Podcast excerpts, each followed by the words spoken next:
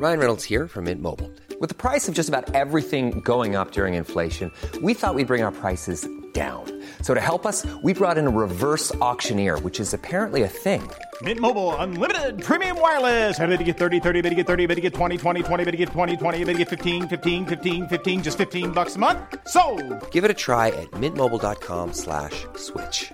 $45 upfront for three months plus taxes and fees. Promo for new customers for limited time. Unlimited more than 40 gigabytes per month. Slows. Full terms at mintmobile.com. Bonjour, je suis ravie de vous retrouver pour cette toute nouvelle édition de 90 minutes info. On se rejoint pour euh, vous parler des thèmes de débat aujourd'hui, vous présenter les invités. Ce sera juste après le rappel des titres avec Maureen Vidal. Bonjour Maureen. Bonjour à tous. Un incendie s'est déclaré ce matin à Aubervilliers en Seine-Saint-Denis. Une épaisse fumée noire est visible depuis la capitale. Ce serait une usine de textile qui a pris feu dans une zone industrielle. La préfecture de la Seine-Saint-Denis appelle les habitants à éviter le secteur et à laisser leurs fenêtres fermées. Les secours sont quant à eux sur place et aucun blessé n'est à déplorer.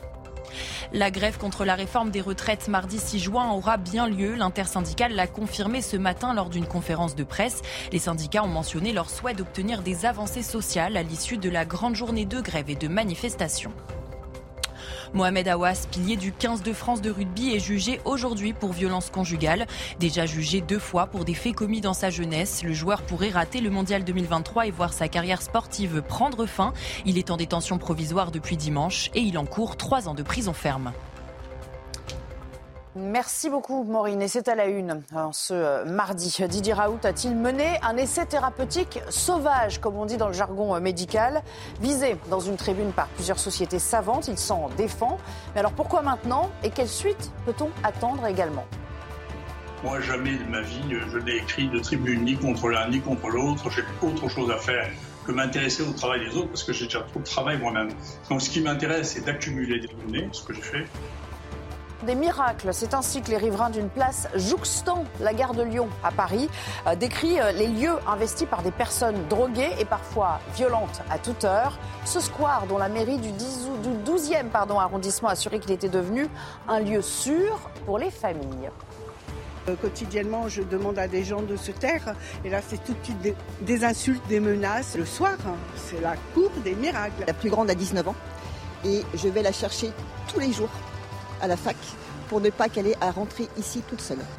Et puis cette image consternante, les Parisiennes d'elles-mêmes décident d'enfiler une chemise anti-regard ou anti-agression lorsqu'elles empruntent les transports en commun. C'est ce qu'on appelle la subway shirt. Elle arrive aussi à Paris, seul rempart qu'elles ont trouvé contre des agresseurs potentiels. On retrouve de tout un peu dans le métro, donc forcément avoir une chemise c'est quand même plus rassurant je pense. Je fais comme ça, hop Dans le métro Dans le métro on se rhabille. Des fois, je prends même le pantalon et le sweat que je mets par-dessus ma robe. Je vais pas me priver de me mettre en tenue d'été s'il fait chaud, mais je vais flipper forcément. Voilà, beaucoup de thèmes donc euh, à vous soumettre, à soumettre euh, au regard aussi et à l'analyse de nos euh, chroniqueurs et invités du jour. Bonjour Jean Messia, merci d'être là. Bonjour Jean-Claude Dacier. Bonjour. Bienvenue à vous également. Salut Florian Tardif, on se retrouve dans un instant. Et bonjour Benjamin Morel. Bonjour. On va commencer, je n'en ai pas parlé dans le sommaire, mais je voulais commencer avec ces mesures qui se veulent choc pour combler des trous, des gouffres financiers un peu partout, à vrai dire. Gabriel Attal, Florian, a dévoilé son plan pour lutter Mhm. contre la fraude sociale. C'est un chantier majeur pour Bercy. Il y a beaucoup, beaucoup d'argent à la clé. On va le 6 et 8 comprendre. milliards. Pardon Entre 6, Entre 6 et 8 milliards. On va le comprendre dans un instant. Quelques euh, descriptions, détails euh, des pistes qui sont à l'étude, parce que pour l'instant, ce n'est quand même qu'au stade des pistes. Thomas Bonnet, et puis on en parle dans le détail avec vous. C'est un véritable serpent de mer auquel s'attaque Bercy. La fraude sociale, dont le montant est estimé aujourd'hui entre 6 et 8 milliards d'euros chaque année. Fraude qui concerne les soins de santé ou encore le versement des retraites. Gabriel Attal annonce ainsi vouloir doubler le montant récupéré par l'administration, passant de 1,6 milliard aujourd'hui à 3 milliards d'ici 4 ans.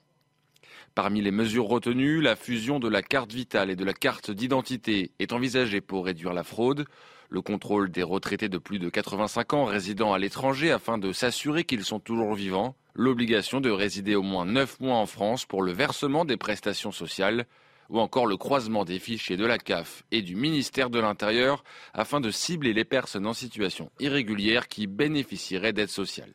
Le ministre des Comptes publics doit encore détailler l'articulation précise de ce plan de lutte contre la fraude, mais il évoque déjà une feuille de route qu'il estime ambitieuse. La fraude sociale, les précédentes majorités en ont beaucoup parlé, mais sans vrai résultat. Notre ambition ne se limite pas aux chiffres. En luttant contre la fraude, on reprend le contrôle de notre modèle social. Pour parvenir à ces résultats, le gouvernement va investir 1 milliard d'euros et créer 1000 postes supplémentaires, notamment pour renforcer les contrôles. Bon, le sous-texte, c'est euh, nous, on va faire autrement et plus efficacement que les autres. Est-ce qu'on a, euh, bon, déjà, il était temps, et est-ce qu'on a les moyens de ces ambitions?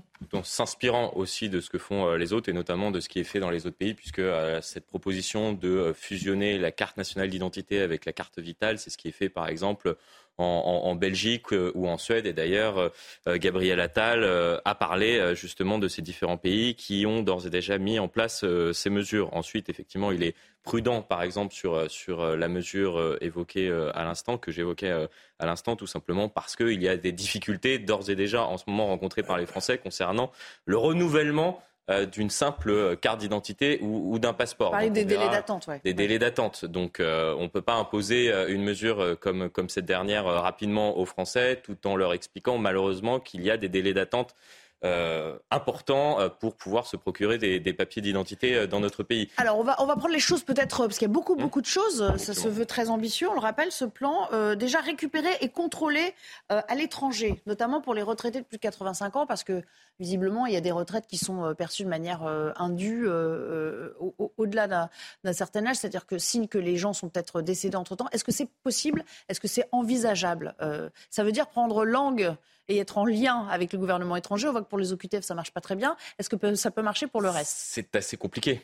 Et d'ailleurs, c'est assez compliqué. J'étais ce matin avec le, ministre de l'Action et des Comptes Publics, euh, justement sur euh, au sein d'une caisse. On voit les images euh, d'allocation, une caisse nationale d'allocation familiale et ces différentes personnes qui, qui travaillent justement pour pouvoir recouvrir les, les fraudes, expliquer au ministre que c'était extrêmement compliqué ne serait-ce que de savoir si la personne qui bénéficie des fraudes, et là on parlait par exemple de, fraude en bande organisée, c'est-à-dire que c'est extrêmement euh, bien organisé, où il y a des faux papiers qui sont euh, donnés pour pouvoir euh, justement bénéficier de ces différentes aides, et les personnes interrogées expliquaient que c'était extrêmement compliqué de savoir si les personnes qui bénéficiaient des aides vivaient en France, résidaient sur le sol national, ou si elles résidaient à l'étranger. Donc, euh, Jean, J'ai une demi-question pour notre ami. C'est du règlement, c'est de la loi Il va falloir repasser au euh, Parlement tout ça, ou est-ce que c'est du décret? Ce sont, euh, ce sont les deux. Et la majorité des, des, des, propositions mises sur la table ce matin par Gabriel Attal, c'est uniquement réglementaire. D'accord. Oui, mais c'est très intéressant. C'est extrêmement important. Vous avez tout à fait raison. Le truc, c'est d'avoir les moyens de ses ambitions. Combien d'agents recrutés? Euh, euh, sur, il y a environ 5000 euh, agents, il me semble, actuellement, pour pouvoir justement recouvrir. ça va être 1000 supplémentaires. C'est quand même un milliard d'euros qui, qui, qui, vont être mis sur la table. Juste pour avoir un, ordre de grandeur, un milliard d'euros mis sur la table, ça permet un euro mis sur la table, c'est 6 euros après qui, sont, qui sont recouvrés en général. Plan choc, enfin, qui se veut choc, vous y croyez? Oui, alors moi, quand je vois le, le, catalogue des mesures, je vois apparaître une récurrence du mot étranger directement ou indirectement. Donc c'est comme si le gouvernement, et Gabriel Attal en particulier, se dessillait euh, par rapport euh, au lien entre certaines immigrations, les étrangers en l'occurrence, et la fraude sociale.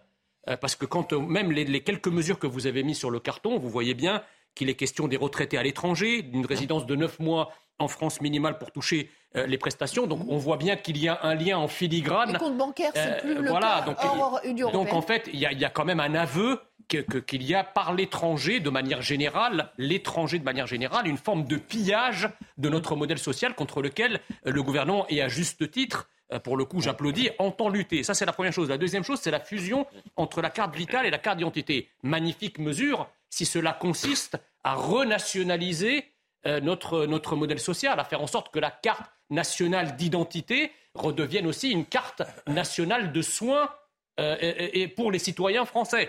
Donc, quid des gens, des 10% ah d'étrangers résidents, légaux hein, pour le les coup, titres de séjour, euh, qui eux, évidemment, cotisent, puisque s'ils travaillent, euh, ils cotisent à notre modèle social. comment ça va se faire? Est-ce qu'il va y avoir une fusion de la carte de résident ou de la carte de séjour avec la carte vitale? on peut imaginer que ce sera fait sur le même Il y aura des dispositifs, c'est justement cela que, pas la... mais, mais, quand même, enfin, je veux dire, si vous voulez, la philosophie globale Et ce qu'on lit en filigrane à travers ces mesures, Bon, il y a quand même un écho euh, qui parle quand même indirectement à une frange des Français qui en a marre de financer le reste ça du ne monde. vous a pas échappé, ça c'est sûr. Benjamin Morel, euh, le voilà le trou pour les retraites. On parle de 8 milliards par an. Et, si, déjà on comble ça, on peut y ah arriver Si on comble tous les, toute la fraude fiscale, on a même plus de déficit public. il faut être sérieux, c'est-à-dire que évidemment, vous avez les chiffres théoriques, évidemment, on va recruter 1000 agents, on verra bien ce que ça donne au bout du compte. Par ailleurs, il y a quand même pas mal de difficultés pratiques. Hein. J'en ai soulevé une, c'est-à-dire qu'on n'a pas forcément deux documents et euh, deux champs qui s'interpénètrent totalement en matière de euh, carte d'identité et euh, carte vitale. De l'autre côté, croiser les données, moi je veux bien, mais ça pose des questions de droit. Est-ce que vraiment le ministère de l'Intérieur peut avoir accès à mes données de santé? Bah, c'est pas si évident, si vous voulez. Donc là, il va y avoir un certain nombre de garanties des droits, de, de garde-fous qui vont être posés, qui va faire que soit le truc va être gadget, soit il va être fondamentalement dysfonctionnel. Donc avant de dire, regardez, on vient de trouver 8 milliards sous le tapis, euh, attendons. Oui. Alors justement, il y en a un qui est assez critique, ça va alimenter aussi le débat, c'est Charles Prats qui était sur notre euh, antenne ce matin. Et euh, visiblement, ce qu'il a compris, c'est qu'on renonce du coup au biométrique, alors que visiblement, c'était quand même assez avancé comme processus. Écoutons.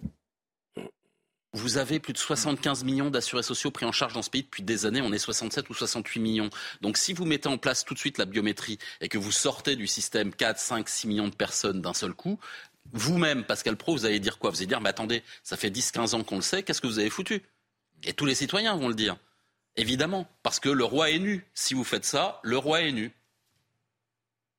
Écoutez, Gabriel Attal sera avec nous demain soir on va. Euh, vous pouvez venir d'ailleurs. Ah non, mais il m'a reçu, il m'a demandé de venir le voir il y a 15 jours dans son bureau. On a discuté en tête et à tête. Mais ça, vous lui avez dit Mais bien sûr, je lui ai dit. qu'est-ce qu'il vous a répondu ah, Il m'a dit oui, mais la fusion carte d'identité, euh, carte vitale. Dit, oui, mais ça va prendre combien d'années? Ah oui, ça va prendre du temps. Voilà, ça, ce plan, cette annonce, c'est, vous savez, c'est on botte en touche, on renvoie au calendrier. Alors nous, ah, il a raison d'une certaine manière, Charles Presse, Florian?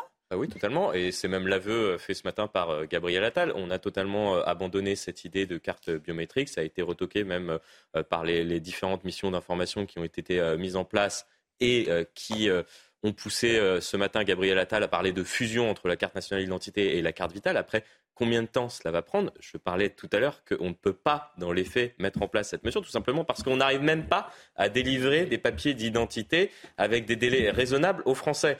Et Gabriel Attal est aujourd'hui incapable de dire quand cette mesure sera mise en place dans notre pays. Jean-Claude Dacier, tout cela, ça parle quand même à beaucoup d'effets d'annonce. Euh, ça ah. commence à faire pas mal. Moi, je dirais, je dirais plus simplement que M. Attal sait faire, je l'ai dit déjà plusieurs fois, sait faire, il le fait plutôt bien, de la politique.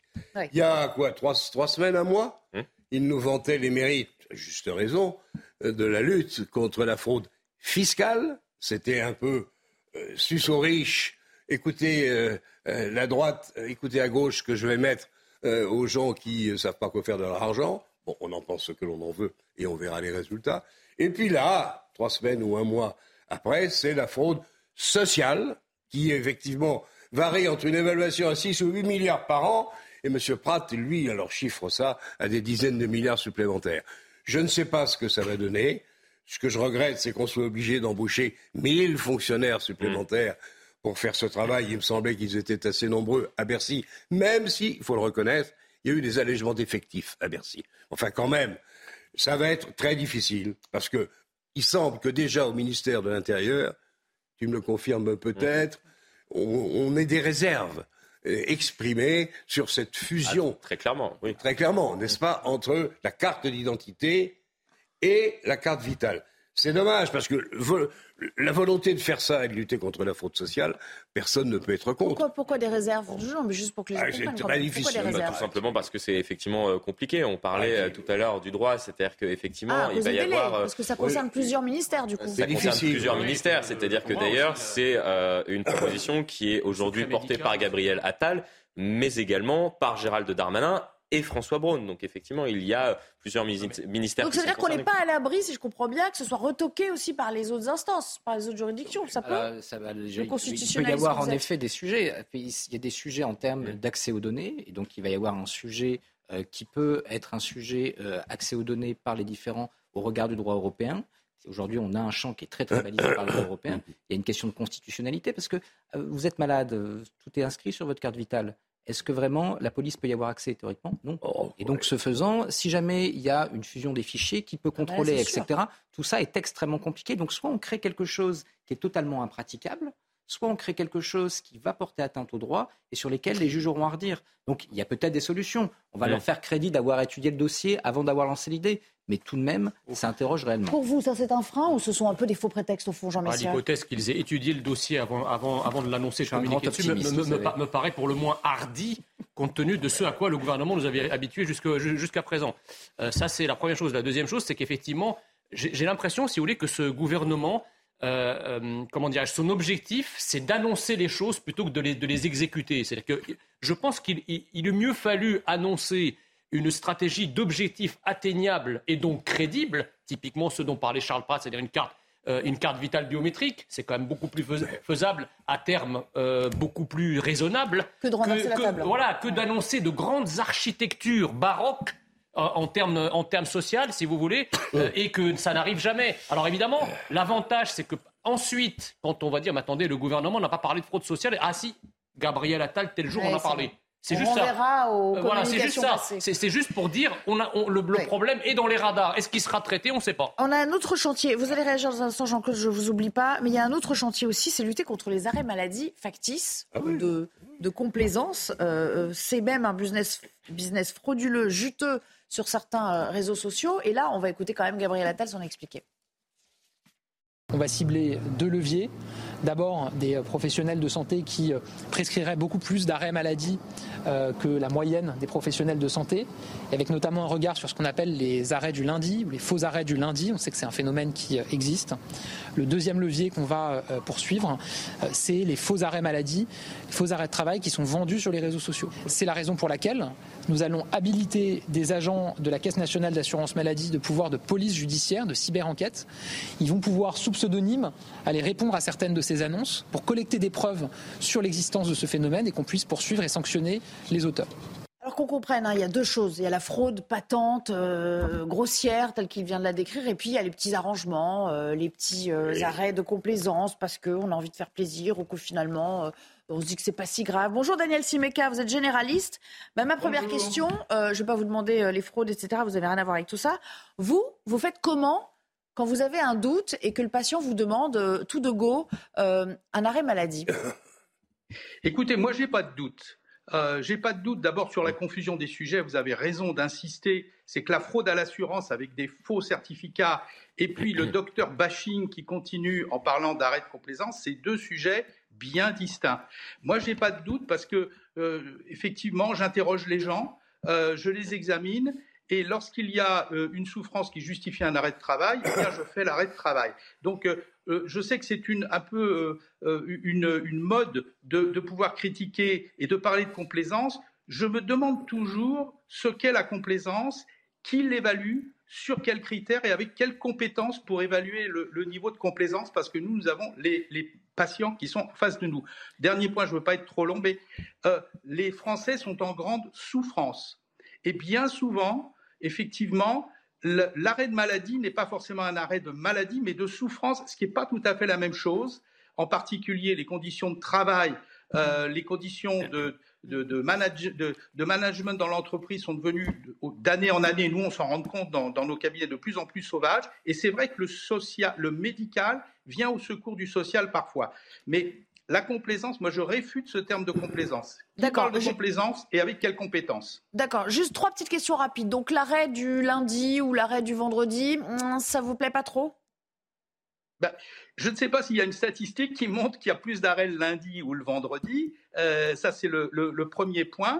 Et puis, euh, c'est quoi? Quelqu'un qui me dit qu'il est épuisé, qu'il a des problèmes de harcèlement dans son travail, euh, qu'il est dans un, dans un état de souffrance psychologique absolument total ou quelque chose de plus physique, qu'il est effectivement avec une sciatique et, et qu'il porte des charges lourdes, etc.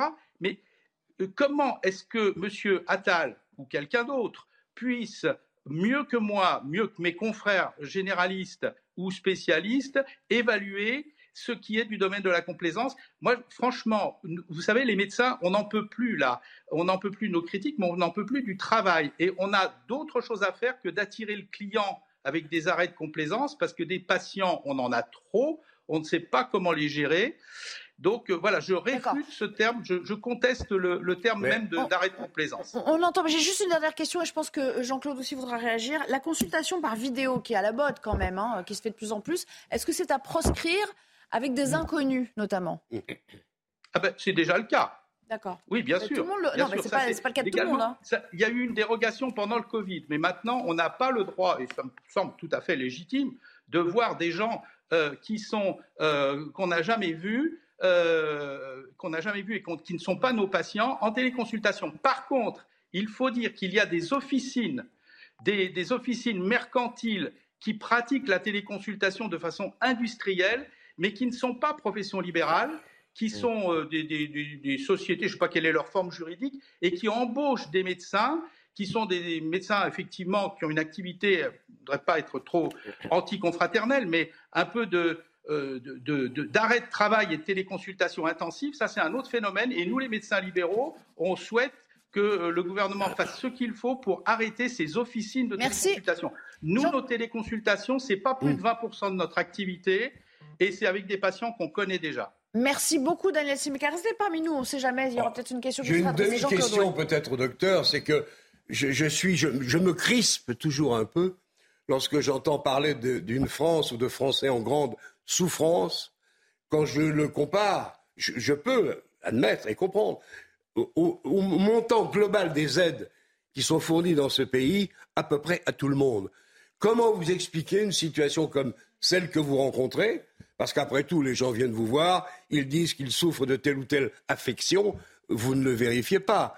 Vous faites l'arrêt maladie. Bah, euh, comment ça, je ne le vérifie pas?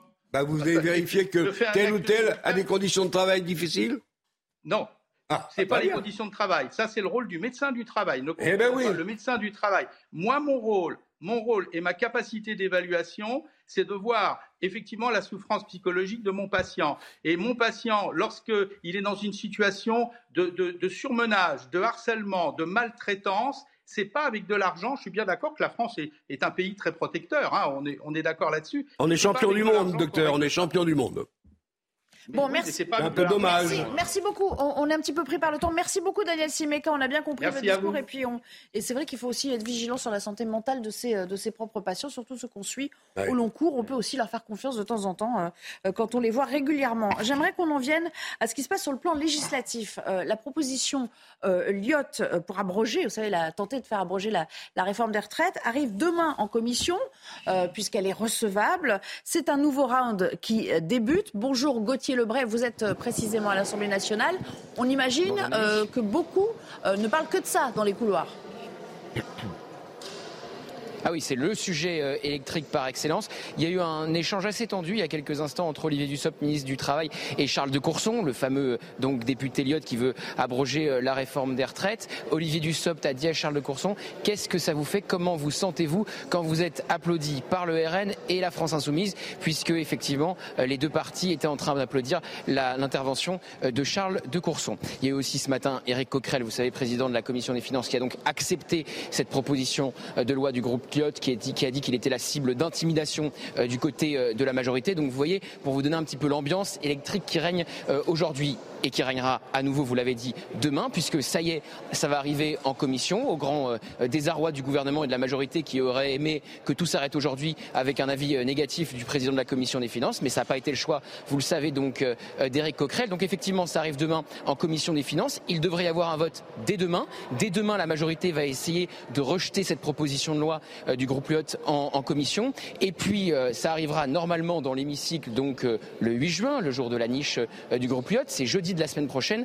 Et là, euh, Yael Braun-Pivet pourrait elle aussi tenter d'actionner l'article 40, le fameux article 40, pour euh, bloquer euh, le vote. Et si ça ne fonctionne toujours pas, il reste une cartouche au gouvernement, c'est l'obstruction, déposer des centaines de sous-amendements avec les députés de la majorité pour empêcher que le vote ait lieu à minuit, puisque vous connaissez maintenant les règles lors d'une niche parlementaire. À minuit, ça s'arrête, quoi qu'il arrive, et tant pis pour les mesures qui n'ont pas été soumises au vote. Merci, je crois qu'on a bien compris. Autant dire qu'on n'y est pas encore, Benjamin Morel. On en ah est loin même. il y a très très loin la coupe aux lèvres. Mais il y a malgré tout une dramatisation de tout ça qui m'apparaît quand même assez problématique. Sur l'article 40, le fameux article sur les, les irrecevabilités financières, on a l'impression qu'aujourd'hui, l'opposition n'a qu'une envie, c'est de s'aborder la République. Mais l'usage de, de gages sur le tabac, c'est fait tout le temps.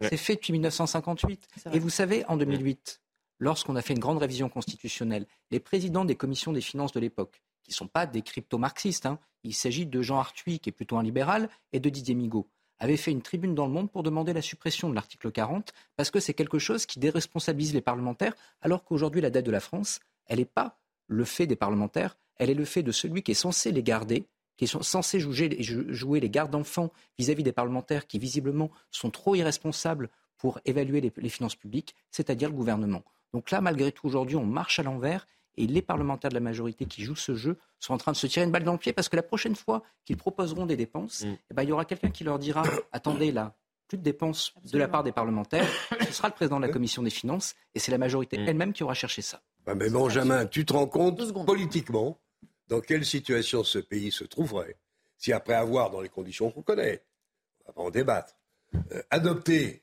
la loi sur les retraites, trois semaines après ou trois mois après, venir voter une loi euh, de M. de Courson pour supprimer la dite loi des retraites Allons.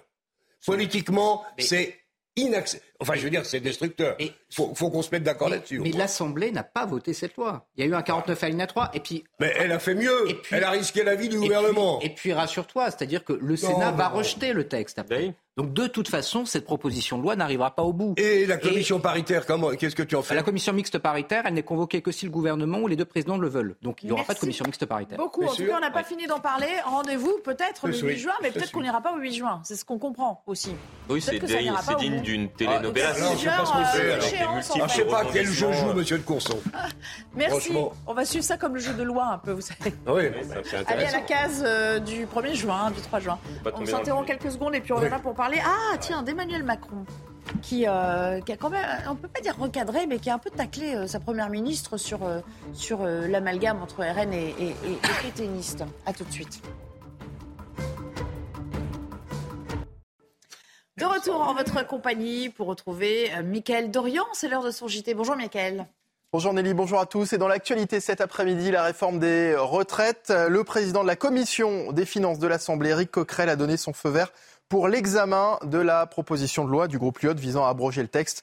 De son côté, Yael Braun-Pivet, la présidente de l'Assemblée, a assuré qu'elle prendrait ses responsabilités pour empêcher ce vote, ce que conteste la présidente du groupe Europe Écologie Les Verts, Cyrielle Châtelain, qui s'est exprimée lors des questions au gouvernement dans une démocratie chahutée par votre gouvernement, où la séparation des pouvoirs est un principe fondamental de notre République. Jusqu'où êtes-vous prête à aller dans le dévoiement de nos institutions pour ne pas perdre la face? La proposition de loi que vous évoquez aggraverait lourdement les charges publiques, réduirait les recettes et méconnaît donc frontalement l'article 40 de notre Constitution.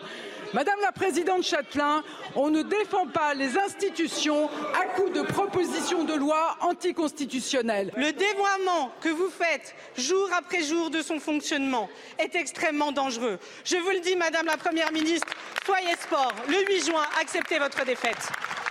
Deux ans de prison, dont 18 mois fermes requis contre Mohamed Awas. Le joueur de rugby est jugé aujourd'hui pour violence conjugale, il, a reconnu devant le tribunal avoir levé la main sur sa femme et déclare qu'il regrette. Le pilier du 15 de France de rugby est en détention provisoire depuis dimanche. Il pourrait rater le mondial 2023 et voir sa carrière sportive prendre fin. Dans le reste euh, de l'actualité, la députée Renaissance Fanta Beret travaille sur la création d'une carte parent solo.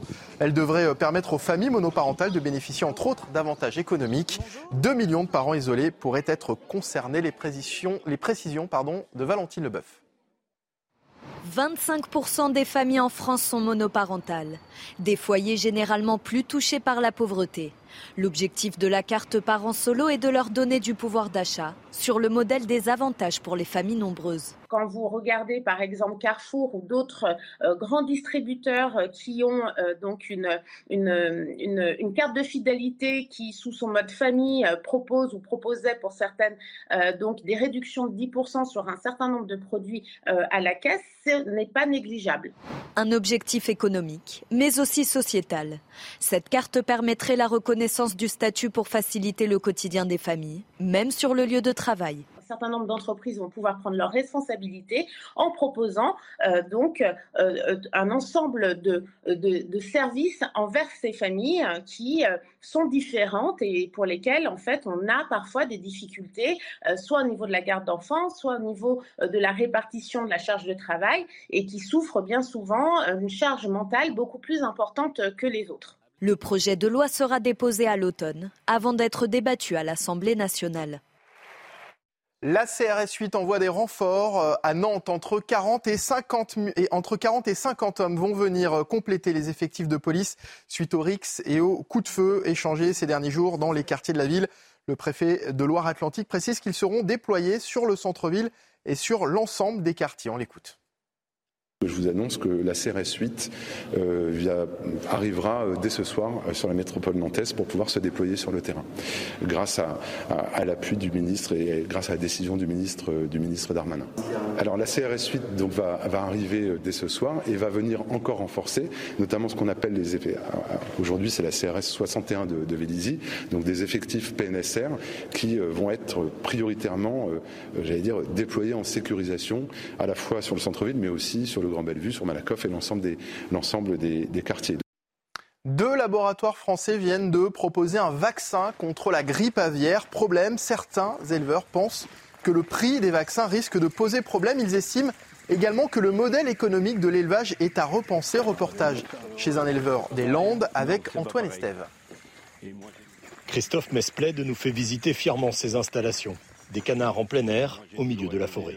Il est convaincu que l'explosion des foyers de grippe aviaire est avant tout liée à la surpopulation de canards enfermés sur un même lieu. Selon lui, le virus est beaucoup plus virulent sur des bêtes entassées. Il ne faut plus avoir ces élevages qui sont des usines à canards, mais retrouver une production raisonnée et raisonnable. Il y a des producteurs qui, en une seule bande, produisent euh, plus que moi en un an. On a accentué la densification, y compris depuis qu'on a des crises, euh, euh, crises liées à la grippe aviaire. Des crises qui ont traumatisé les éleveurs. Depuis cinq ans, le cheptel a beaucoup souffert. Ces images d'animaux en bonne santé emmenés à l'abattoir par principe de précaution ont laissé des traces. Alors quand on évoque avec eux le futur vaccin, les petits producteurs disent oui, mais à quel prix? Nous, si euh, on doit supporter le coût euh, du vaccin, euh, ben on, arrêtera de produire des canards. Ce n'est pas possible. On parle de 5 à 6 euros par canard de surcoût. Ça ne sera pas possible. Donc l'État doit prendre en charge. Deux laboratoires pharmaceutiques affirment que les doses de vaccins pourraient être prêtes pour la saison hivernale prochaine. Mais dans les Landes, une majorité de producteurs estiment que les virus seront de plus en plus virulents à l'avenir en contaminant les très grands élevages qui transportent leurs bêtes dans l'Europe entière. Et puis un important incendie est en cours à, Aubervilliers en Seine-Saint-Denis. Une épaisse fumée noire est visible depuis la capitale. Ce serait une usine de, de textile qui a pris feu dans une zone industrielle. De nombreux internautes ont partagé des photos et des vidéos du panache de fumée sur les réseaux sociaux. Les secours sont sur place. Et voilà pour l'actualité. Euh, la suite des débats à présent avec Nelly Denac et ses invités pour 90 minutes info. Merci beaucoup, cher Mickaël. On se retrouve demain, bien sûr, pour un nouveau euh, rendez-vous euh, sur euh, l'actu dès midi en votre compagnie. On va parler avec Florian Tardif qui nous rejoint à l'instant d'Emmanuel Macron devant et, profite souvent, hein, le président de la République, du Conseil des ministres pour faire passer les messages parce qu'il sait bien que les journalistes sont à l'affût. Il sait aussi que ces ministres vont ensuite faire fuiter les infos qu'ils souhaitent distiller. Et là, eh bien, il a, il a quand même recadré sa première ministre lorsqu'elle s'en est pris au RN en disant que voilà euh, l'extrême droite était euh, euh, le Rassemblement national était un parti d'extrême droite héritier de, de, Pétain. Il lui a dit non non non c'est pas la la voie à suivre vraiment pour pour tenter de, de lui faire barrage. C'est ça en substance? Oui, euh, régulièrement, le président de la République euh, utilise le Conseil des ministres pour faire passer euh, des messages. Là, en l'occurrence, c'est à, l'égard de, sa première ministre. On voit cette phrase qui est sortie du Conseil des, des, ministres. Il faut savoir qu'en général, quand une phrase sort du Conseil des ministres, c'est-à-dire qu'elle a été approuvée par le président de la République lui-même, que le président de la République a demandé à ses équipes de la faire fuiter à des journalistes, que des journalistes ont reçu cette phrase qui est ensuite euh, retranscrite dans, la presse et qu'on commente actuellement. Voici un petit peu ce qui se passe et ce qui s'est passé encore euh, aujourd'hui. Alors pourquoi fait-il cela? Euh, Premièrement parce que ça fait plusieurs mois maintenant, et notamment depuis les dernières élections législatives, qu'on estime qu'il ne faut plus combattre le Rassemblement national dans le camp présidentiel, ainsi, c'est-à-dire sur les, les, arguments moraux. C'est d'ailleurs ce qu'a répété ce matin le, président de, la République. Et donc, il en a profité pour recadrer euh, sa première ministre, même si dans l'entourage de la première ministre, on explique qu'elle ne dit pas l'inverse. Euh, c'est-à-dire que certes, elle a attaqué euh, Marine Le Pen sur comment le Rassemblement national et dans quel contexte le Rassemblement national, à l'époque le Front national, a été créé, mais elle estime, tout comme le président de la République, qu'il ne faut pas combattre le Rassemblement national sur le sujet de la morale, mais plutôt sur la politique, c'est-à-dire sur les changements concrets, et on parle de changements concret pour le quotidien des Français. C'est comme cela qu'il faut combattre le RN, estime-t-on, dans le camp présidentiel. Mais il est quand même subtil et malin, parce qu'il dit, euh, Benjamin Morel, vous n'arriverez pas à faire croire à des millions de Français qui ont voté pour l'extrême droite, il le case quand même dans sa réponse, que ce sont des fascistes. Et c'est le en même temps, il y a trois ans, souvenez-vous, Emmanuel Macron dit bah, le maréchal Pétain, il faut l'honorer, il faut honorer le grand soldat, etc. Retour mmh. à doctrine Mitterrand. Ensuite, mmh. souvenez-vous quand même de la campagne d'entre-deux tours, où là, tout d'un coup, Marine Le Pen n'existait pas dans le logiciel présidentiel mmh. et où elle devient la cible avec un réduction ad Hitlerum, je dirais, très, très traditionnel et parfois un peu caricatural. Et tout d'un coup, on a un retour sur le pied d'il y a trois ans. C'est le en même temps politique. Vous triangulez à droite, vous triangulez à gauche. Entre deux tours, vous reprenez, y compris les mots de Jean-Luc Mélenchon, reprenez le discours de Marseille. Il prononce l'avenir en commun. C'est le titre du programme de Jean-Luc Mélenchon pour lutter contre Marine Le Pen. Et ensuite, vous inversez le truc durant la réforme des retraites. Le problème, c'est qu'à terme, bah, l'électorat vous l'usez et qui finit par perdre ses repères et que, in fine, eh ben, droite, gauche, etc., par rapport à Emmanuel Macron et par rapport aux repères politiques, eh bien, vous avez aujourd'hui une cote de popularité du président de la République qui n'accroche plus tout bêtement parce que la gauche ne se replie plus face à lui lors des législatives face à l'extrême droite et vice-versa. Et donc aujourd'hui, il est perdant sur tous les tableaux. Allez, un commentaire rapide si vous voulez les uns et les autres sur... Euh, bah, Je n'irai pas jusque-là parce que euh, euh, là, on assiste à quoi? Au fond, à un dialogue un peu musclé entre le président de la République et sa première ministre. C'est ça qui est intéressant. C'est pas du en même temps. C'est il n'est au fond pas satisfait du travail. Il est en train de commencer à la lâcher. Et il commence à, la reprendre publiquement. Franchement, il aurait pu s'abstenir parce que beaucoup de commentaires négatifs ont été lus ici ou là mmh. ou entendus sur effectivement aller chercher Pétain pour parler aujourd'hui du Rassemblement national de Marine Le Pen. Ça n'a pas grand sens. Effectivement, parler des. Elle a été deux fois à la présidentielle au deuxième tour. Elle fait combien au deuxième tour de la dernière fois? Des millions et des millions de voix. C'est une armée de fascistes. Tout ça n'est pas sérieux.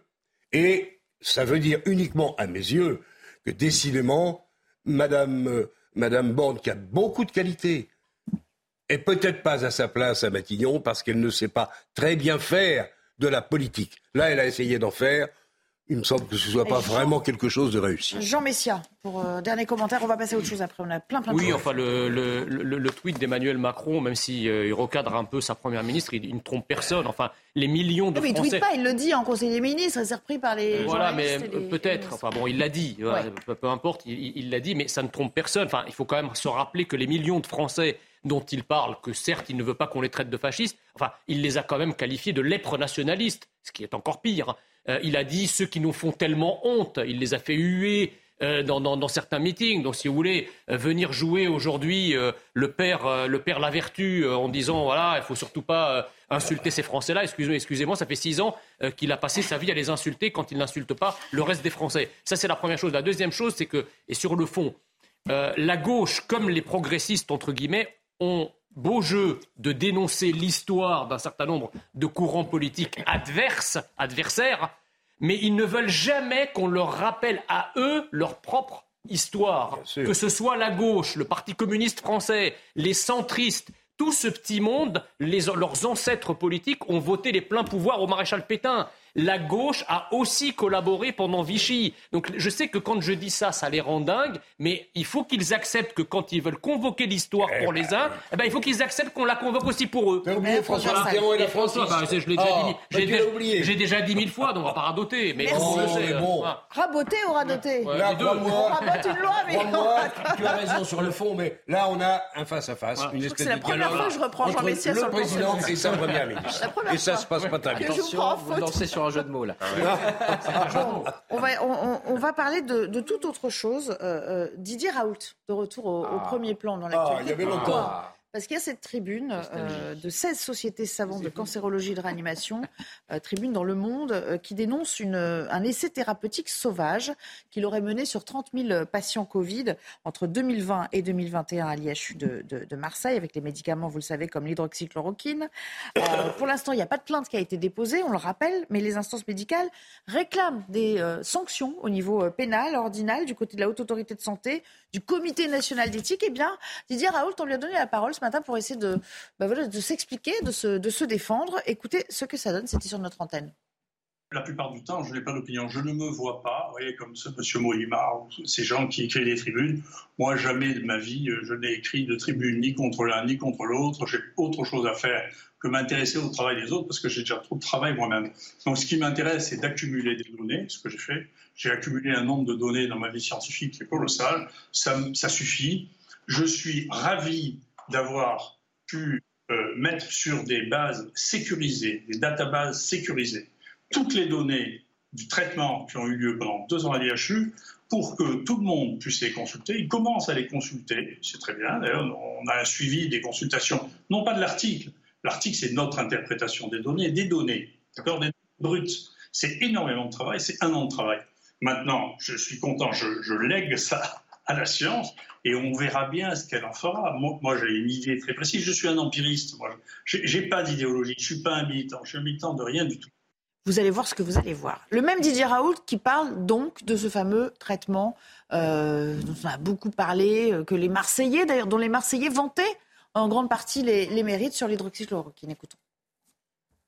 cette accusation qui avait été portée euh, contre moi sur l'usage de l'hydroxychloroquine euh, a fait l'objet d'un passage en conseil de discipline de l'ordre des médecins qui a conclu que je n'avais commis aucune faute et que je n'avais jamais mis en péril les médecins et ça c'est de décembre 2021 c'est-à-dire le temps de la fin de cette étude que ensuite j'ai eu une inspection relativement malveillante envoyée par le ministre Véran qui comportait huit inspecteurs qui ont passé huit mois chez moi et qui n'ont pas fait de commentaires sur, en 2022, hein, sur l'usage de l'hydroxychloroquine. La seule, euh, euh, le seul élément qu'ils aient marqué concernant tout ça en trois lignes, c'est que la prise en charge du Covid a été particulièrement efficace Bonjour Emmanuel Hirsch, merci euh, d'avoir répondu favorablement à notre invitation aujourd'hui. Je rappelle que vous êtes professeur émérite d'éthique médicale. Je vais avoir des questions très simples, très directes à votre, à votre endroit. C'est quoi un essai thérapeutique sauvage dans un langage compréhensible de tous. Et est-ce qu'à votre sens, Didier Raoult euh, vous paraît entrer dans cette catégorie aujourd'hui? D'abord, euh, un essai sauvage, c'est un essai sans régulation. Et depuis le Code de Nuremberg, après la Shoah en 1947, on a érigé des règles très précises dans la recherche biomédicale avec l'information, le consentement, mais aussi la pertinence scientifique et la régularité euh, du protocole de recherche, qui doit être soumis euh, à une instance qu'on appelle les comités de protection des personnes. Et donc, euh, ce sont les prérequis d'acceptabilité d'une recherche. Là, on est en période de crise sanitaire et vous avez euh, peut-être, pour Didier Raoult, une explication à donner. Vous savez que l'OMS, lorsqu'il y a eu le- la fièvre Ebola, avait parlé de situations euh, exceptionnelles qui peut justifier pour les cas où des personnes seraient vraiment dans une situation où elles risquent de mourir, ce qu'on appelle des traitements compassionnels. Mais même lorsqu'il y a cette dérogation euh, aux règles de l'éthique, c'est-à-dire de la bonne recherche, avec de la transparence, avec une argumentation scientifique, même quand il y a cette dérogation, elle n'est que temporaire, et très rapidement, on doit retrouver euh, les clous de la recherche. Juste une observation, que ce soit le Conseil national de l'ordre des médecins, euh, qui euh, a des positions euh, très strictes sur la pertinence et la régularité d'une recherche, mais aussi euh, soyez euh, assurés que le Comité consultatif national d'éthique, qui est un peu mis en cause, avait dès mars 2020 prescrit qu'on reste dans des règles très strictes en matière de recherche pour éviter toute déviance. Voilà, je crois qu'on a notre recherche sauvage, c'est une recherche sans règles. On, a un peu notre réponse, mais comme il le dit, à partir, il le dit, à partir du moment où, euh, selon lui, l'ordre des médecins est allé voir ce qui s'y passait, il y a eu conseil de discipline, etc. Lui, il estime que l'affaire est close. Alors pourquoi relancer, remettre une pièce dans la machine aujourd'hui? Je pense que les sociétés euh, savantes sont garantes de certaines règles de bonne pratique et qui déterminent la relation de confiance avec une science qui a été pour beaucoup ébréchée, voire ébranlée par la crise sanitaire. J'observe que le conseil scientifique aussi, euh, qui avait été mis en place par le chef de l'État, en avril 2020, euh, euh, disait qu'il faut être extrêmement prudent en matière de recherche. Et c'est vrai qu'aujourd'hui, on a encore les conséquences au niveau de la relation de confiance entre des équipes médicales et une personne qui a une maladie et qui devrait bénéficier de recherche. On a encore euh, cette ambiguïté et ce trouble qui a été généré par souvent des fausses promesses, une dérégulation. En fin de compte, que Didier Raoult ait souhaité très rapidement s'engager dans un protocole expérimental, je pense que ça fait partie euh, de ce que doit faire un médecin face à une situation difficile. Mais à un moment donné, il y a des données à tirer, ces données doivent être partagées, et très rapidement, la communauté scientifique a mis en cause le, process, a mis en cause aussi euh, la qualité de vie des personnes qui étaient soumises à ces recherches, leur consentement. Et euh, un dernier point qui est important en matière d'éthique médicale, c'est la protection de la personne contre toute forme de risque. Et donc, lorsque vous menez une expérimentation, vous devez d'abord le faire dans la transparence. Vous devez solliciter aussi l'Agence nationale de sécurité du médicament qui doit intervenir. Ce qui est surprenant, c'est que la crise intervienne maintenant, euh, c'est-à-dire qu'on est dans le post-Covid, y compris d'un point de vue éthique, alors que certaines personnes avaient déjà dénoncé ces pratiques et avaient été mises au mmh. banc, y compris des médias parce que ce n'était pas euh, ce qu'on cherchait euh, aujourd'hui au niveau de la conformité du discours. Au fond, ce qu'on reproche à, Didier Raoult, c'est d'avoir, euh, l'avoir joué cavalier seul. Jean Messia, une question ou peut-être un commentaire à, vous faire en direct? Oui, bonjour professeur. Je, souhaiterais savoir, vous avez mentionné effectivement le protocole de Nuremberg, je voulais rebondir là-dessus.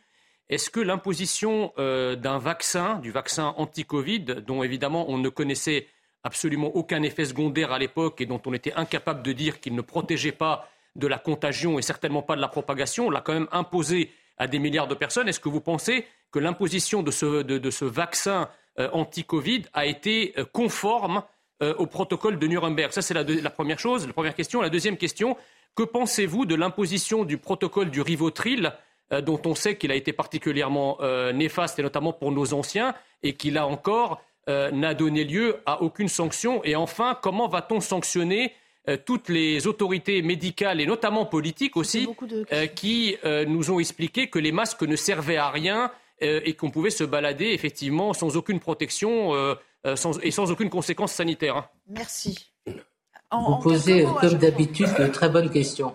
Vous posez de très bonnes questions. Alors juste, le Code de Nuremberg 1947, c'est la question du consentement. C'est-à-dire aucune forme d'essai thérapeutique ne peut être menée sans le consentement et un consentement qui est éclairé. Pour ce qui concerne la vaccination, euh, ce n'est pas un médecin euh, à Marseille qui a développé euh, les protocoles de recherche, c'est un certain nombre de firmes pharmaceutiques avec le contrôle des agences au niveau international qui avaient comme mission de voir si les vaccins qui étaient proposés étaient acceptables. il y a toujours effectivement la question de l'incitation assez forte qu'on a vue de la part notamment du chef de l'État, mais il y a des personnes qui n'ont pas consenti et personne n'a été véritablement contraint ça, c'est le premier point. Mais euh, sur le deuxième point que vous dites, euh, il faut être extrêmement euh, prudentiel. Je pense que la relation de confiance entre un soignant et la personne qui vient solliciter son aide doit être aussi placée dans un contexte qui est l'urgence. Je précise que l'OMS, et c'est très important de le prendre en compte, en 2014, quand il y avait la fièvre Ebola, a accepté que d'une manière transitoire, lorsqu'une personne était vraiment dans une situation où elle allait mourir, on lance un protocole, mais tout à fait euh, expérimental et compassionnel. Mais encore une fois, à un moment donné, il faut revenir sur l'expérimentation, avoir les données. On a parlé de data tout à l'heure, c'est euh, Didier Raoult qui parlait de data. On est dans un domaine où la transparence est nécessaire. Et je termine pour dire que c'est au rôle des sociétés savantes, en termes de garantes de leur responsabilité, de saisir des instances qui ont été pour le moins assez frileuses à intervenir sur la scène publique quand il fallait le faire. Merci, monsieur, euh, monsieur Hirsch, euh, professeur Hirsch. Vous restez avec nous euh, jusqu'à la fin de, l'émission. On va faire un petit tour de plateau. Florian Tardif, vous avez beaucoup, beaucoup suivi. D'ailleurs, c'est là-dessus que vous êtes illustré hein, à, l'antenne, ce dossier Covid. Vous étiez toujours en lien avec les médecins. Vous avez fait beaucoup de décryptage quand il y avait des, points journaliers, on s'en souvient, de la part des autorités sanitaires. Ce qu'il faut comprendre, c'est que la médecine, pour comprendre aussi la genèse et le contexte de cette tribune, c'est beaucoup de rivalité, de euh, querelles de chapelle. C'est pas toujours bien perçu du grand public. ou pas toujours perçu du grand public. C'est une réalité. je pense que le grand drame de mm. cette crise, c'est que nous n'avons toujours pas euh, expliqué à la population que le temps politique, le temps médiatique et le temps médical, ce ne sont pas les mêmes temps. Et nous avons voulu, durant cette crise, euh, tenter de calquer le temps médical avec le temps politique et le temps médiatique. C'est-à-dire qu'il fallait, et c'est un petit peu aussi la, faute des politiques, qu'il y ait une réponse euh, qui soit apportée à la population, tout simplement. Et ça a été dit euh, à l'instant par le professeur, il y avait urgence par rapport à la crise à laquelle nous étions confrontés à l'époque. Sauf que malheureusement, ce qui a été étalé, disons-le, euh, dans, la presse. C'est ce qui se passe depuis euh, des années, mais nous ne sommes pas au courant des débats qu'il peut y avoir à propos de tel ou tel médicament, tel ou tel vaccin. Euh, entre les médecins eux-mêmes. Jean-Claude Dacier, un petit commentaire. un petit commentaire très simple. Je trouve cette querelle absolument lamentable. Je considère qu'elle a fait beaucoup de dégâts dans la crédibilité de la démarche médicale et dans la crédibilité même du vaccin. Il y a encore des gens que je connais très bien, qui sont mes amis, qui pensent que le vaccin était une sottise, qu'il ne servait à rien, qu'il fallait juste demander aux plus âgés, lesquels l'étaient-ils, je ne sais pas, ou ceux qui étaient en bon état de santé, comment le jugeait-on, je n'en sais rien, mais qu'il fallait sûrement pas vacciner tout le monde. le débat continue, ah, et ce n'est pas les propos et les propositions de M. Raoult euh, aujourd'hui qui vont y changer quoi que ce soit, mais globalement, c'est lamentable, cette histoire. il nous reste quelques secondes pour euh, votre commentaire. Peut-être sur euh, ce que disait Florian, c'est vrai que c'est intéressant. Mais oui, bien sûr, parce qu'en effet, la recherche médicale, ça met des années et des années. Or là, on demandait des réponses tout de suite. Et forcément, une opinion qui a peur se cherche des prophètes. Et Didier Raoult a joué ce rôle-là. Et la vraie culpabilité, elle est également aux politiques. Parce que je rappelle qu'à l'époque, Emmanuel Macron va euh, baiser euh, les pieds Didier Raoult quand il pense que c'est opportun, que vous avez un conseil scientifique alternatif qui se structure à Marseille, avec la présidente du conseil départemental, Renaud Muselier, etc., et qui dit, qui dit Didier Raoult est notre sauveur, et à Paris, on fait n'importe quoi. Un tel comportement des politiques, lui, est réellement irresponsable. Le président de la République est resté une après-midi entière, sauf erreur de ma part, avec le professeur Raoult. Il en a fait une espèce de Moïse, de Messie, de la parole médicale. hélas, hélas, c'était pas le cas. Professeur Hirsch, professeur, j'ai une dernière question. Est-ce qu'il est le seul, a priori, Didier Raoult, à avoir fait ce qu'on peut appeler des, traitements euh, annexes? Est-ce qu'il est le seul iconoclaste dans cette catégorie ou il y en a eu d'autres quand même?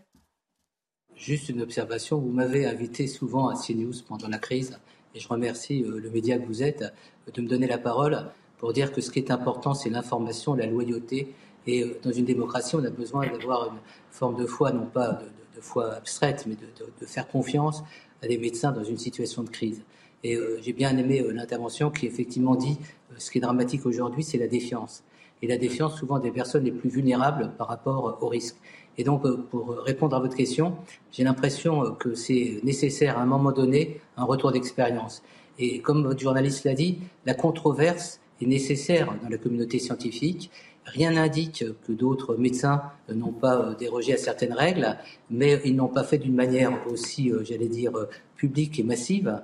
Et c'est l'intérêt aujourd'hui de lever le voile sur toutes ces ambiguïtés pour que les personnes, si demain malheureusement on risque de se retrouver dans une crise de cette nature, comprennent qu'il y a des régulations. Et nous, on attend des agences de régulation qu'elles opèrent euh, leur travail, qu'elles assument leurs responsabilités. C'est ce que, d'une certaine manière, cette tribune met en cause.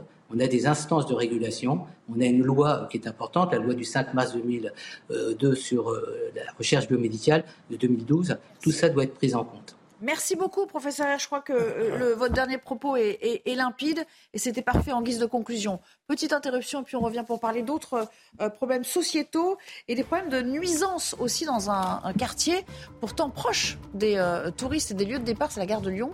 Il y a une place juste à côté qui est devenue l'enfer des riverains. À tout à l'heure. Nous serons de retour pour la suite du débat juste après le rappel des titres de Maureen Vidal à nouveau. Hier soir à Rennes, un homme a été tué à la machette à l'entrée d'une station de métro. Né en 1997, l'homme était connu de l'institution judiciaire. Une enquête pour meurtre a été ouverte. Aucun suspect n'a été interpellé pour le moment.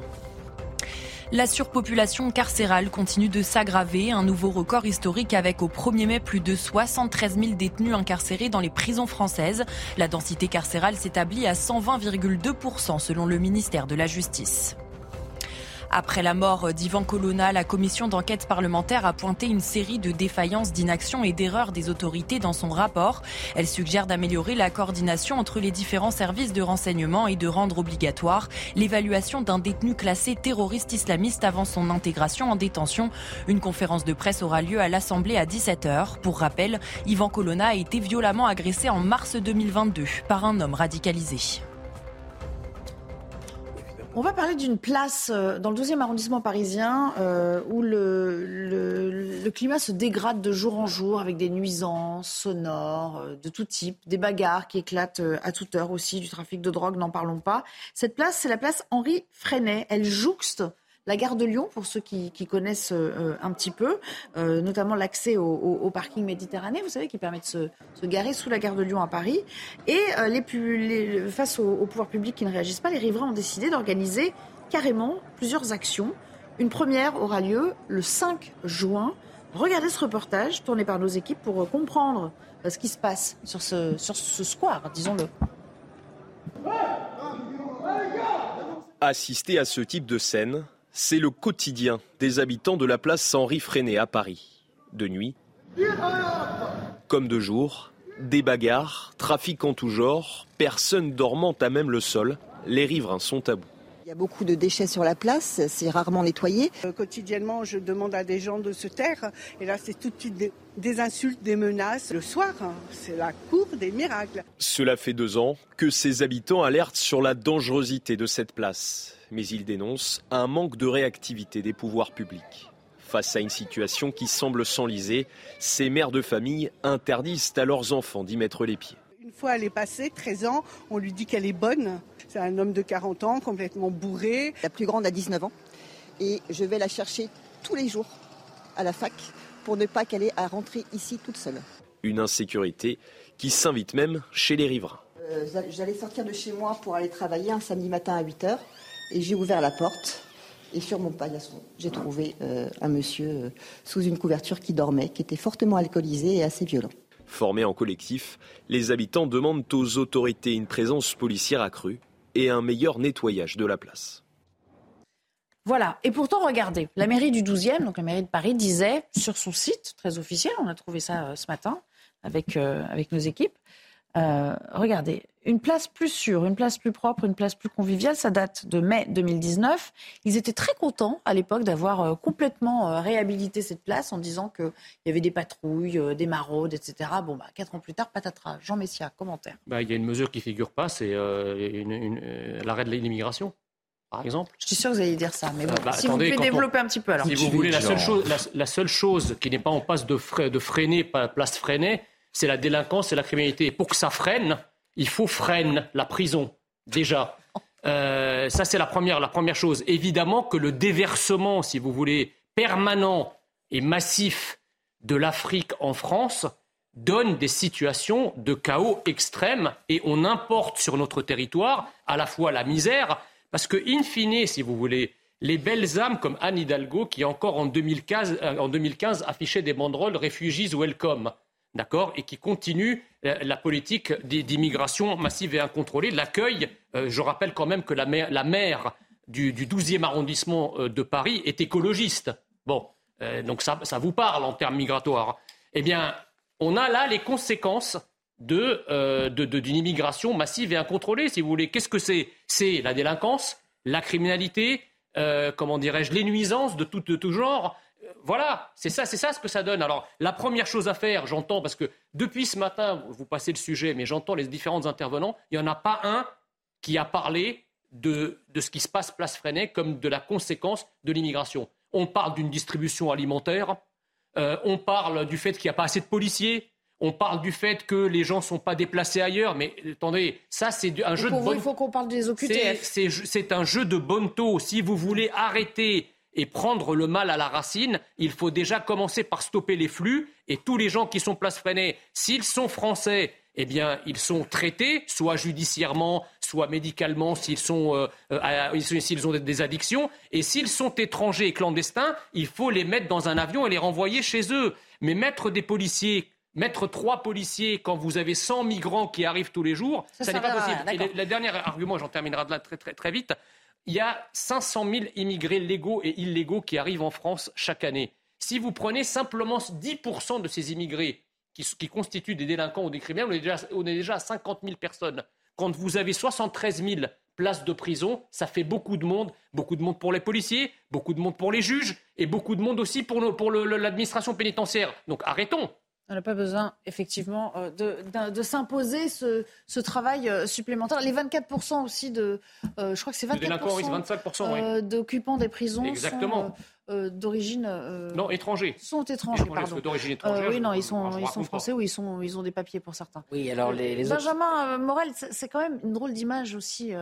ça renvoie une drôle d'image pour les touristes, parce que là, on est vraiment au cœur de, du point de départ vers le sud, quoi. C'est un problème assez majeur parce que, évidemment, euh, si jamais les étrangers viennent nous voir pour euh, le tourisme, c'est pas pour euh, notre façon de les accueillir, notre savoir-vivre, etc. C'est aussi parce qu'ils aiment profiter de nos villes et parce que, eh bien, vous, il y a un, besoin de se sentir en sécurité dans ces villes qui, aujourd'hui, eh bien, deviennent un vrai, vrai problème. Hein. je rappelle les images avec le Stade de France il y a, quelques, il y il y a un an à peu près avec Gérald Darmanin.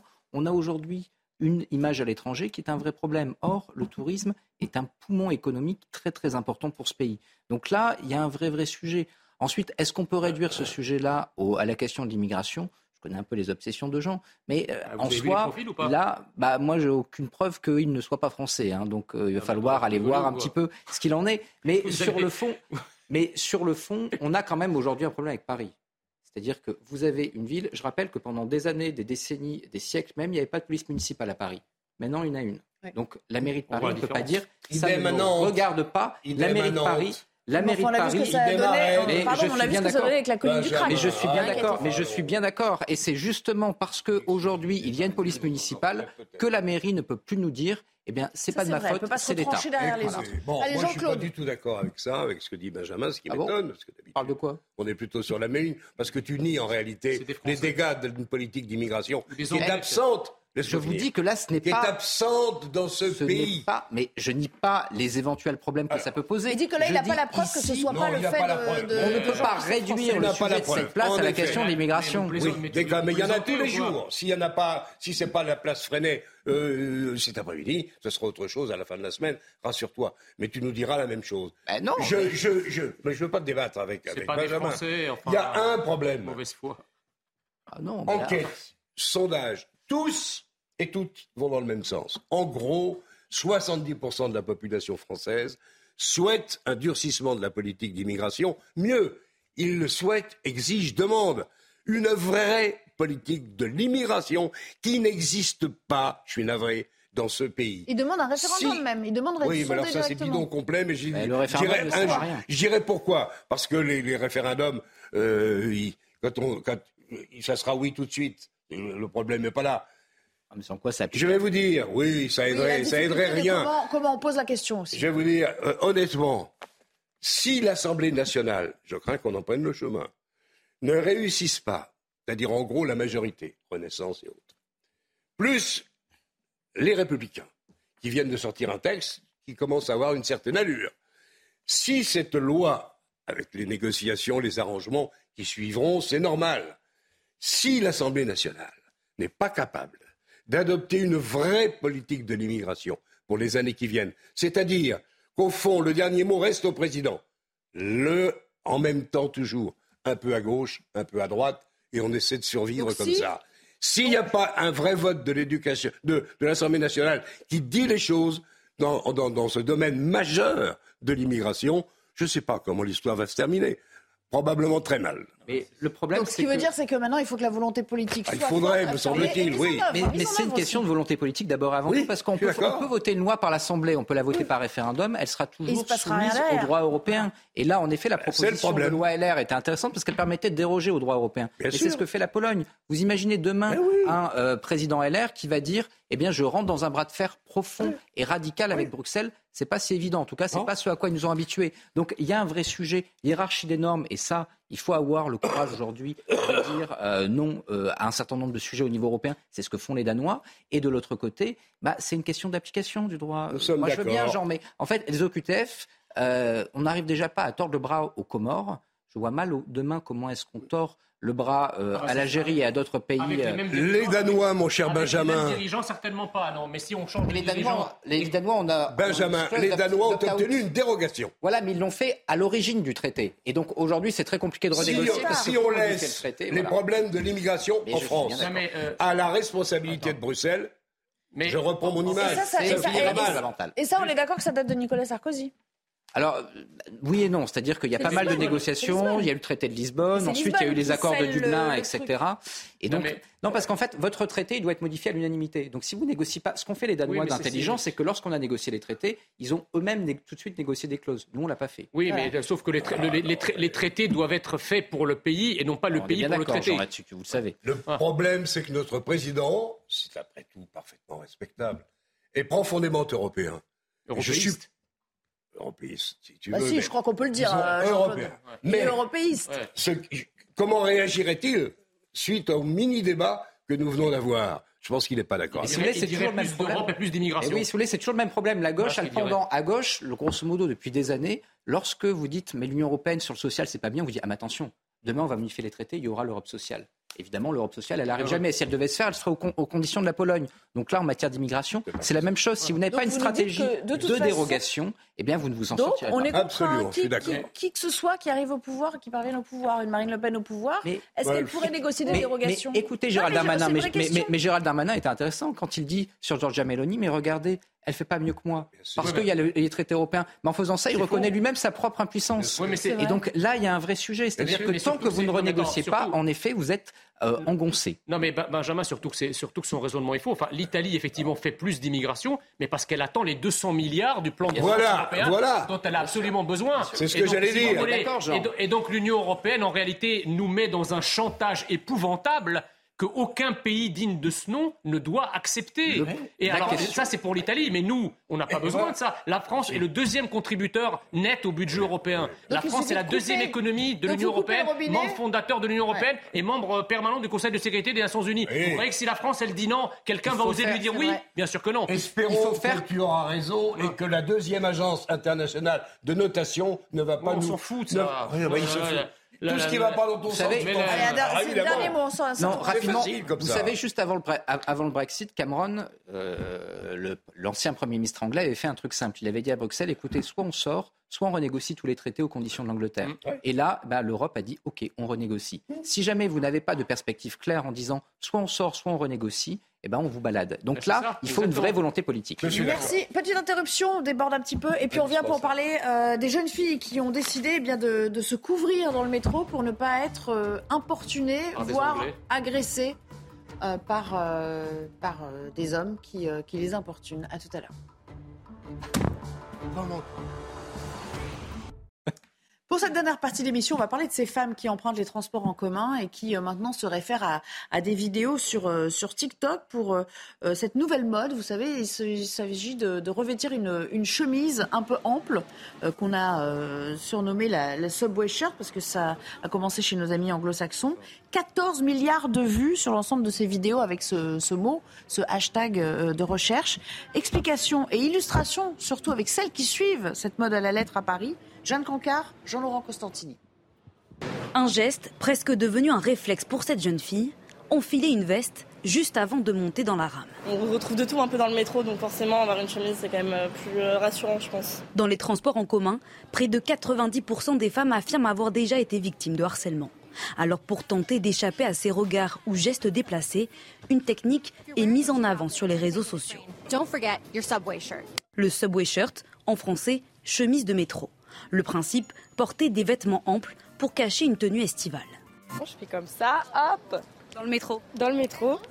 On se rhabille. Des fois, je prends même le pantalon et le sweat que je mets par-dessus ma robe. Une défense adoptée par de nombreuses Parisiennes, victimes de mauvaises expériences. On m'a déjà acheté des pièces euh, comme quoi j'étais une prostituée. Euh, j'étais en petite jupe euh, au-dessus du genou et un t-shirt basique un peu comme celui-là. Cette mère de famille rencontrée dans le métro donne même des consignes à sa fille qui ne connaît pas Paris. D'éviter une jupe trop courte, plutôt, je dis pas forcément un pull comme elle a là, mais de se mettre une petite manche. Juste à côté de nous, une jeune femme tente de faire de la résistance, mais nous avoue que ce n'est pas évident.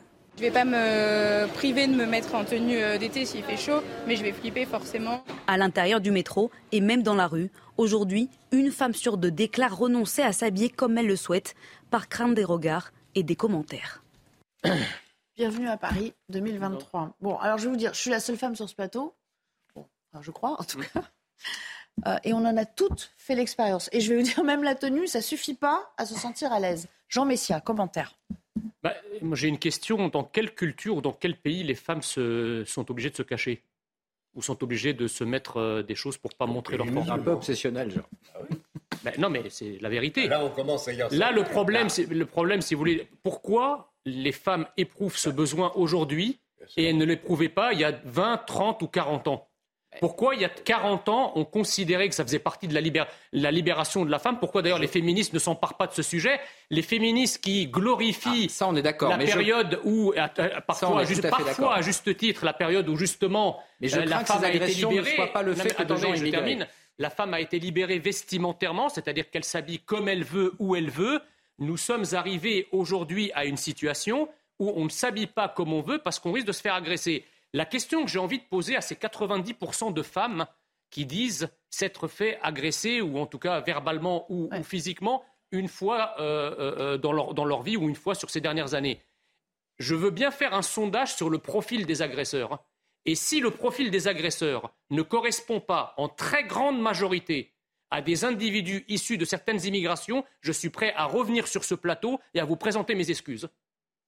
Il va falloir faire le sondage. Il va falloir la faire. Est-ce qu'on ne prend pas le truc un peu à l'envers C'est-à-dire que euh, elles, elles, le font pas, pas, de gaieté de cœur du tout. C'est-à-dire que c'est pas un vêtement qui est imposé par la collectivité. Mais c'est encore pire. Cacher quoi que ce soit. Mais oui, encore pire. bien sûr. Mais est-ce que c'est pas la seule forme de résistance qu'elles ont trouvée les pauvres en fait? Bah, C'est le problème, si vous. Parce qu'elles sont pas protégées, parce que personne n'intervient aussi quand il y a une agression. Faut le dire. Parfois, les hommes manquent de courage aussi quand ils voient ça. Bien sûr. Mais euh, alors, il y a une responsabilité en effet des autres usagers, notamment des usagers masculins des transports publics. Et puis, il y a, je suis désolé, une responsabilité de la RATP puis de l'État, la région, etc., qui gère les régies de transport. Parce qu'aujourd'hui, eh ben, normalement, assurer la sécurité de femmes dans les transports en commun, ça devrait être une priorité. Et là où je rejoins Jean, c'est qu'aujourd'hui, la priorité des féministes en France, ça devrait être la question de l'égalité salariale et la question de la sécurité de ces femmes. Parce qu'en effet, vous avez aujourd'hui, vous savez, quand un État s'effondre, eh ben, c'est toujours les personnes les plus vulnérables qui sont les premières attaquées. Et là, en l'occurrence, eh bien, au vu de la situation de la montée de la violence, les femmes sont en ligne directe dans cette montée de la violence, notamment dans les transports en commun. Et donc là, on parlait de processus de décivilisation ces derniers jours. Eh bien, la première, euh, le premier processus, si jamais Emmanuel Macron veut engager une recivilisation, c'est justement de protéger tout à chacun, notamment les femmes dans les transports. mais... Ça, c'est quand même un gros morceau. Bah, c'est un gros morceau, mais je chaque femme individuellement à la merci des hommes. Mais attendez, mais euh, il ne s'agit pas de mettre. Il s'agit pas de mettre. Comment on commence Par quoi ça commence Il ne s'agit pas de mettre un agent derrière chaque femme dans les transports. Il s'agit d'avoir des transports en commun qui sont suffisamment sécurisés. Ça implique plusieurs choses. Ça implique d'avoir eh bien, une capacité à justement garder ces transports. La plupart du temps, vous n'avez pas d'agent. Et donc, ce faisant, lorsque vous avez des transports qui sont criminogènes, il faut être en capacité d'avoir La, la vérité, c'est qu'il n'y a pas de processus de décivilisation à proprement parler. Il y a un processus aussi de recivilisation par d'autres civilisations qui, qui, débarquent chez nous. Vous confondez et civilisation et culture. Et non seulement, attendez, non seulement ces, ces civilisations qui arrivent ne s'adaptent pas à ce que nous sommes, mais lorsqu'une femme est obligée de mettre une chemise pour se couvrir, c'est presque la société, du coup, qui s'adapte à ces nouvelles civilisations. Il est, il est fondamentalement là le, le, problème. Je suis sûr que les femmes en question n'auraient pas ce problème-là au Maroc. Ah ben justement, pourquoi? Parce que la France est devenue. vous voyez, c'est pas un problème de ben civilisation. ah si, attendez, c'est un problème de culture. Ça dépend dans quel quartier du Maroc. Et attendez, le, le problème, c'est qu'aujourd'hui, la France est envahie par des. l'idée que elle pour ne pas provoquer de pulsion chez un homme, ah, faut ne rien montrer. C'est voilà. Quels hommes Attendez, évidemment, c'est c'est un renoncement à pouvoir mais, être libre. quels hommes C'est pas Vous voyez bien que la femme chez un Afghan, c'est pas c'est pas la femme chez un Français de souche. Enfin, c'est c'est pas les hommes c'est certains hommes et certaines cultures chez qui la femme effectivement est une proie. C'est vrai. il y a aussi cette étude hier qui montre que euh, le sexisme en France n'a jamais eu euh, d'aussi beaux jours devant lui. Donc euh, ça bah va un peu plus loin que, le phénomène que vous décrivez ou quoi Parce que, parce que, le, parce que le sexisme, c'est le fait de, considérer que la femme euh, n'est pas égale en toute chose. Voilà, parce que le, dans sa manière de se réaliser. Mais, parce que le remplacement n'a jamais été aussi loin aussi dans, dans, dans, la, dans la population. Je crois que la France est aujourd'hui envahie. Il y a des, des, comportements de prédation par certaines immigrations qui, qui entendent coloniser dans une, dans une forme de suprémacisme, dans une forme de suprémacisme identitaire. Et les femmes, dans une conquête, effectivement, ce sont les premières victimes, ce sont des proies.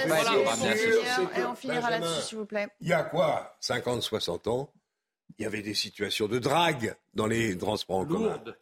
Il y, a des choses, il y a des choses qu'on acceptait il y a 50, 60 ans qu'on n'accepte plus aujourd'hui. Mais, mais, mais, mais, c'est pas de ça exactement dont on parle. Mais, au jour d'aujourd'hui, si le reportage qu'on a diffusé et si la situation est celle-là, dans le métro ou dans les transports en commun, non, tu dis qu'il ne sait pas le droit. Non, parce que je crois. si c'est le cas, c'est un combat qui mérite d'être mené parce qu'il n'est pas acceptable que les femmes françaises Même... se comportent et, et, prennent l'habitude. Non, mais mettre les règles séparées, femmes, hommes, comme ça se fait dans certains pays, c'est terrible. Ça non, non, non, il ne faut pas faire ça. Certains pays le font, il faut probablement donner un coup sévère à la lutte contre ces incivilités, contre des attitudes parfois absolument inacceptables et condamnables, et qu'au moins ça puisse déboucher sur quelque chose. Le problème est qu'il n'y a pas de sanction. C'est quoi la prochaine étape Jamais. Voile, Merci, la, burqa très rapide. pour répondre, il ne faut pas confondre culture et civilisation. Dans n'importe quelle culture, même des cultures très patriarcales, on protège les femmes. Et elles ne sont pas soumises à la violence. la procédure de décivilisation, c'est justement quand la violence elle est présente, elle est acceptée. Merci. Allez, c'est bon. On avait punchline dans un instant. Laurence Ferrari. Bonne soirée, à demain. Oui, ça le pilier droit de